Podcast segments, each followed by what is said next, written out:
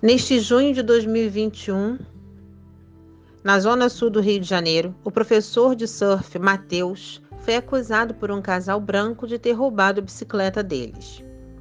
Na mesma semana, viu vídeos de uma celebridade narrando um episódio que ocorrera com ela ao sair de uma loja após ter feito compras.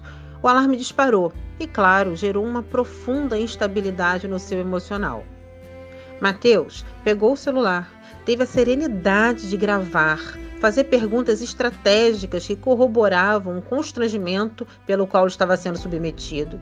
Foi à delegacia, fez os procedimentos que lhe cabiam, deu entrevista e pontuou com argumentos irretocáveis os porquês dessa situação se darem com indivíduos com o seu estereótipo. A celebridade gritou, chorou, ficou trêmula, fez um vídeo durante sua narrativa, ela chorava. E para quem tem o um mínimo de sensibilidade, choraria também. Ou pelo menos iria engolir aquele nó na garganta, porque é muito ruim imaginar a vergonha, o medo que o outro ser humano passou ao ter um alarme disparado.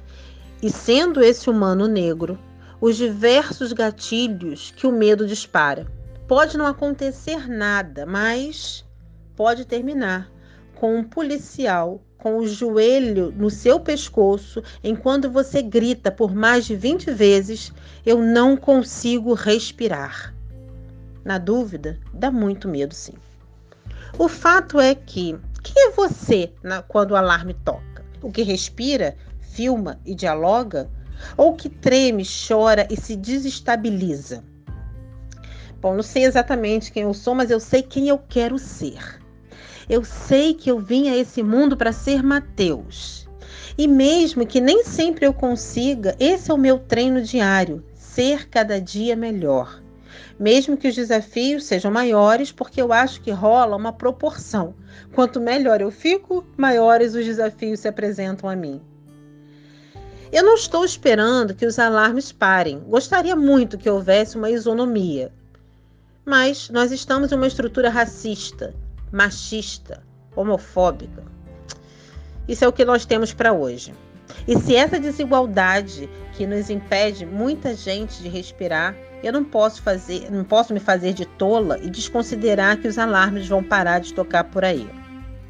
Mas perante todos eles, que exista um Mateus, atento, esperto, consciente.